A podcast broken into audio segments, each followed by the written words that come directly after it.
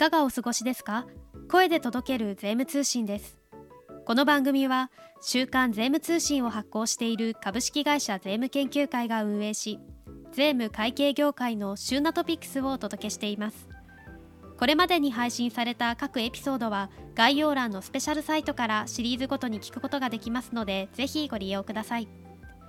さて前回に引き続き2022年5月16日に収録したデジタル道の歩き方の対談会後編をお送りいたします。ゲストに国税庁長官官房企画課課長補佐の山崎さんをお迎えし税務行政の DX 推進にあたって国税庁の考える税理士の存在意義や役割などについて語っていただきました。それでは本編をお聞きください。はい、えー、前回に引き続き国税庁長官官房企画課課長補佐山崎さんにお越しいただいております。今回もよろしくお願いいたします。はいよろしくお願いいたします。前回の最後に、えー、少し触れたんですが、まあ、DX 税務行政における DX については納税者と税理士と国税庁この3者がスクラムを組んで推進していくというお話をいたしましたえー、まあ、前回からの引き続きということですので前回をお聞きになっていない方は聞いていただけたらなと思います。でこの3社でスクラムを組んで推進していくということのうちこう税理士について、えー、DX 推進にかかる役割というかですね、え、求められているものについて山崎さんの方から何かございますか？はいありがとうございます税務行政のデジタルトランスフォーメーションを進める上でですね税理士の先生方の存在はなくてはならないものと考えてございます。私どもオンラインで申告できる e-tax というシステムを平成16年ぐらいからサービス提供しているのですけれども最初はやっぱりなかなか使っていただけなかったと。それがまさに税理士の先生方のご協力の賜物ででして今あの法人税なんか約9割近い申告がオンラインで行っていただいていると。ですので、まあ、この場をお借りしましてですね、あの改めて感謝を申し上げたいというのが1点目でございます。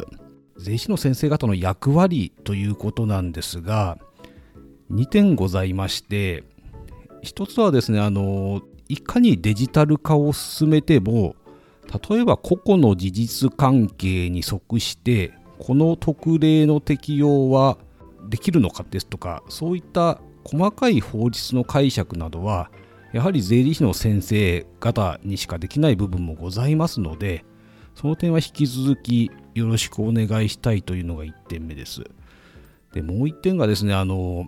やはり税理士の先生方は事業者の方の良き経営の相談相手になっていらっしゃると。そういった点が大きいと思います。そこで1点ぜひともお願いしたいのがですね、業務のデジタル化。の推進についてご協力をいただけないかというところでして今やっぱ見ますとですね受発注ですとか請求決済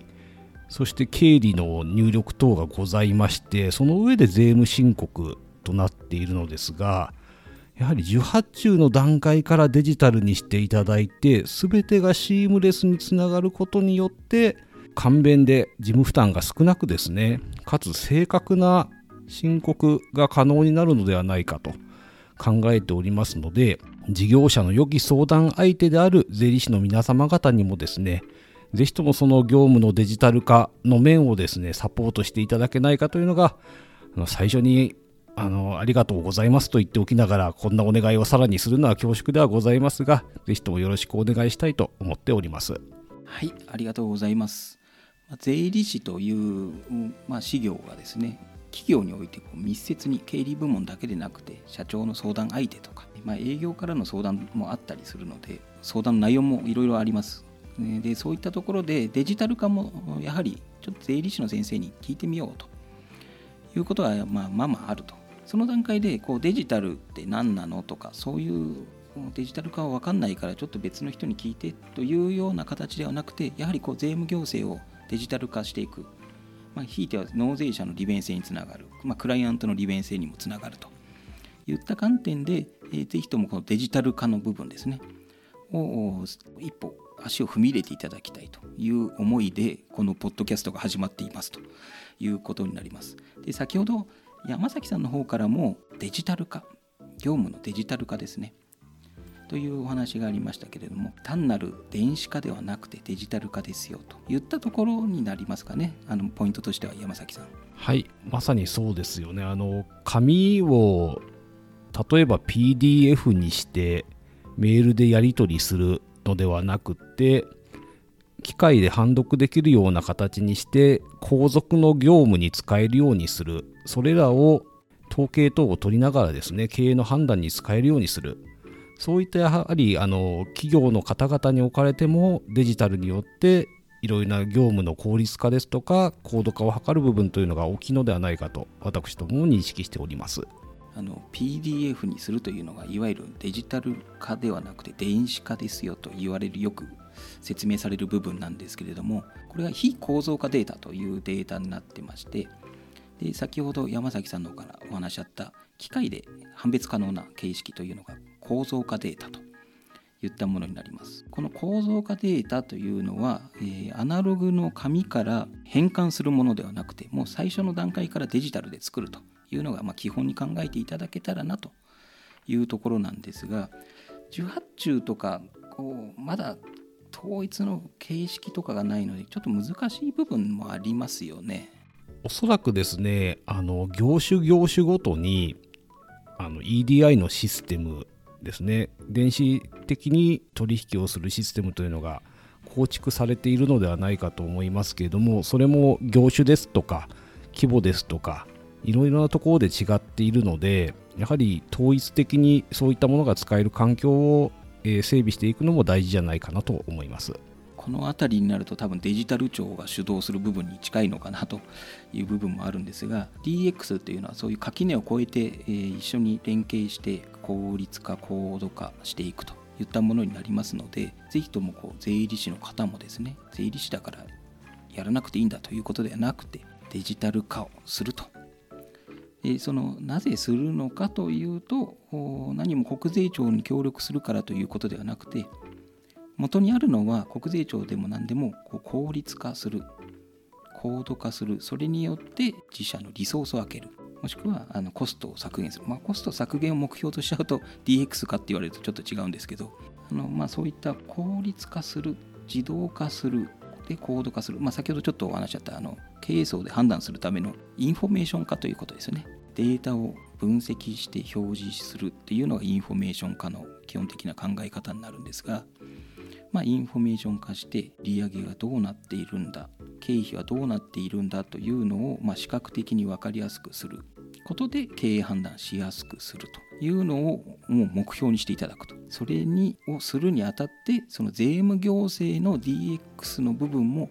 組み入れてほしいということですよね。あの税務の手続きをする上でですねやはりもともとのデータがデデジタルになっているということがすごく大事だと思っていますので。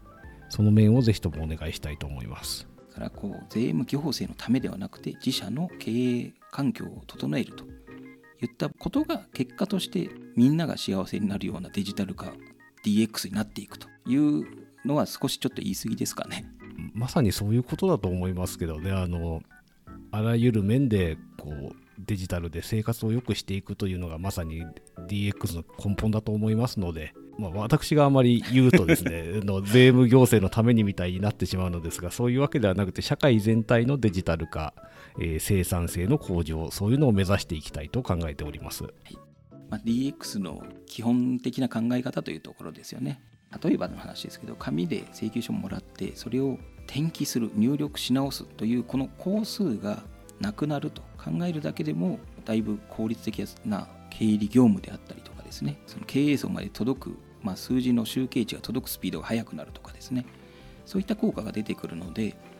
まあ、単なるこう紙のプロセスを電子的に置き換えるのではなくてやはり当初からデジタル化デジタルデータを活用するというところをこうぜひ、まあ、今後このポッドキャストを継続的に聞いていただければ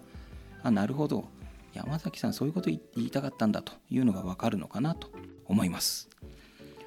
で、まあ、今後税理士を求めている役割ということで少しお話しいただきましたがともうちょっと踏み込んでですね完全に私の夢の話なんですけれども法律の概念概念って言っちゃ悪いですね。法律が今の法律ではないですよ。今の技術とかもいっぱい全部そういう制約制限を取っ払って考えたデジタル化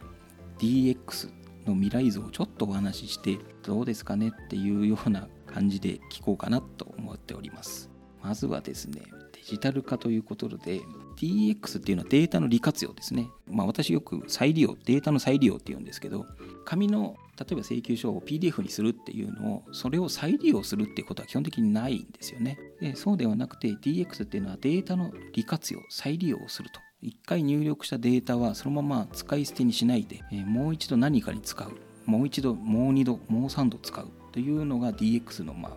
肝というのが肝っていうか、まあ、そういう感じだとは思うんですけれどもそこでそういうのをこう突き詰めて考えていくとデータの利活用ですから国税庁が保有しているデータも再利用できたらいいんじゃないかと。これ完全に今はセキュリティの話があるので、まあ、無理なんですけれども国税庁に申告したデータが他省庁へ連携されると。例えば経済産業省に連携されて中小企業の人には自動的に補助金が下りるとかですね。自動判定されてあなたの会社は補助金受けられますよっていうのが、まあ、デジタルで通知が来るとかですね。そういったことも可能かなとは思うんですよね。この辺りは、まあ、あの回答には困るとは思うんですがどうでしょうかね。コメントしづらいというのがあるのですが 私どもがいただいている税務申告に必要なデータというのは税務申告のためのデータなんですね。でそれと今具体例を出していただいた補助金の審査ですかね補助金を支給するために必要なデータが同じものかどうかという観点は必要だと思います。はいありがとうございます。まあ、データの利活用ということなので省庁の垣根を越えてデータが行き来するというのをどこまで納税者が許容できるのかとか法制度がそこまで追いつくのかとかそういった問題があるにしても、まあ、いずれは10年20年先はなるのかななっていくといいなというのが、まあ、完全に夢の話なんですけれども DX というのは、まあ、組織の垣根を越えてデータのやり取りをするというのが、まあ、基本的な考え方の一つですけれどもこの中で金融機関に対して決算書を今紙の決算書で提出しているという中小企業の方、まあ、大企業の方もいるかもしれませんがこれをですね税務署に出したものと同じものなんですよっていうお墨付きのようなものをなんか e-tax のようなもので実現できないでしょうかね。そうですねあの私どもが公表した税務行政のデジタルトランスフォーメーションでも少し触れているのですけれども e-tax を使って過去の申告ですとか納税の履歴というのが確認できる仕組みを提供できないかと考えております。それからですねあの申告ではないのですが納税の証明書というのは実はもうすでにオンラインで発行できます。オンラインで請求していただいた上で発行できますのでそちらを金融機関に転送していただくということで、まあ、エンドツーエンドでデジタルの手続きが完了するという面もありますので、ついでながら紹介させていただきます。はい、ありがとうございます。今後 DX デジタル化推進していくというところで、えー、まあ、今後も自社だけではなくてやはりあの今何度もお話し、えー、しましたが組織を超えたところとのデータ連携というのはどうしても外せない部分になってきますので国税庁の方向性であったり、まあ、国ですねご自身が行っている業種の監督官庁の方向性であったりそういったところも抑えつつ自社の DX を推進していくというところが大事なのかなと思います。前回と今回の2回に分けてお伝えいたしました国税庁の方との対談会今回で一旦終了ということになります。ポッドキャスト収録ありがとうございました。山崎さん何か感想等がありましたらどうぞお願いいたします。はい。そうですね。今回ポッドキャスト初めて参加させていただきましたが私どもがあの税務のデジタル化というのを進めていく中でやはりまだまだ紙だらけだなという部分があって難しい思いをしているところが結構ございます。そうした中で今回田口さんですとかえー、お聞きの皆様ですとかデジタル化に関心を持っていただいている方がいるというのは大変心強いと感じました。あの大変貴重な機会をいただきましてありがとうございましたはい、ありがとうございました。また機会がありましたら、ぜひとも対談をよろしくお願いいたします。はいこちらこそよろしくお願いいたしますでは今回の配信はここまでとしたいと思います。ありがとうございました。ありがとうございましたデジタル道の歩き方の国税庁対談会後編をお送りいたしました今後も様々なゲストを招いて対談会をお送りしたいと考えておりますのでご要望などお気軽にツイッターや概要欄のフォームからお寄せください。ツイッターではハッシュタグ声で届ける税務通信をつけて投稿をお願いします。届けるはひらがなです。次回は5月27日配信のエピソード4の続きをお送りいたします。それでは次回の配信でまたお会いしましょう。